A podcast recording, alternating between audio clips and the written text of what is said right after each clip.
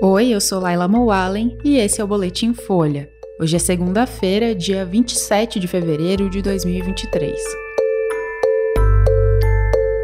Chefe da inteligência da Receita copiou dados sigilosos de desafetos de Bolsonaro. E contribuinte que optar pelo Pix vai receber restituição do imposto de renda antes.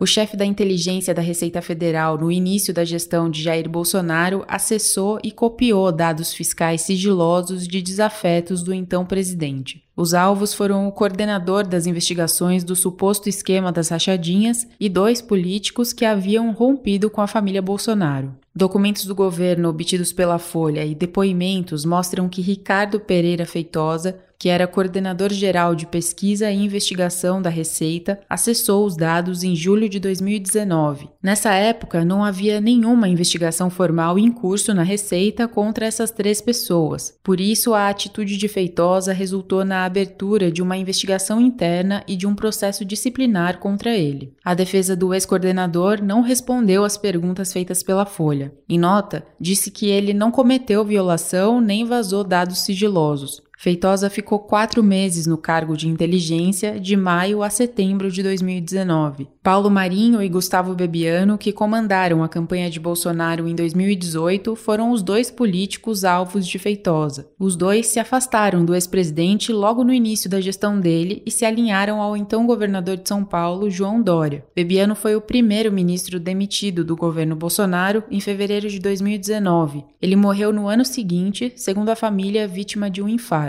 Os documentos mostram que Feitosa também acessou e tirou cópia das declarações completas de imposto de renda do procurador Eduardo Gussen referentes a sete anos, de 2013 a 2019. Gussen chefiou o Ministério Público do Estado do Rio de Janeiro de 2017 a 2021. Foi nesse período que o órgão recebeu um relatório produzido pelo COAF que indicava movimentação financeira atípica de Fabrício Queiroz, ex-assessor de Flávio Bolsonaro na Assembleia Legislativa do Rio. O Ministério Público do Rio denunciou Flávio e Queiroz em outubro de 2020, mas o caso teve reviravoltas favoráveis ao senador. No ano seguinte, o Superior Tribunal de Justiça anulou todas as decisões tomadas pela primeira instância da Justiça.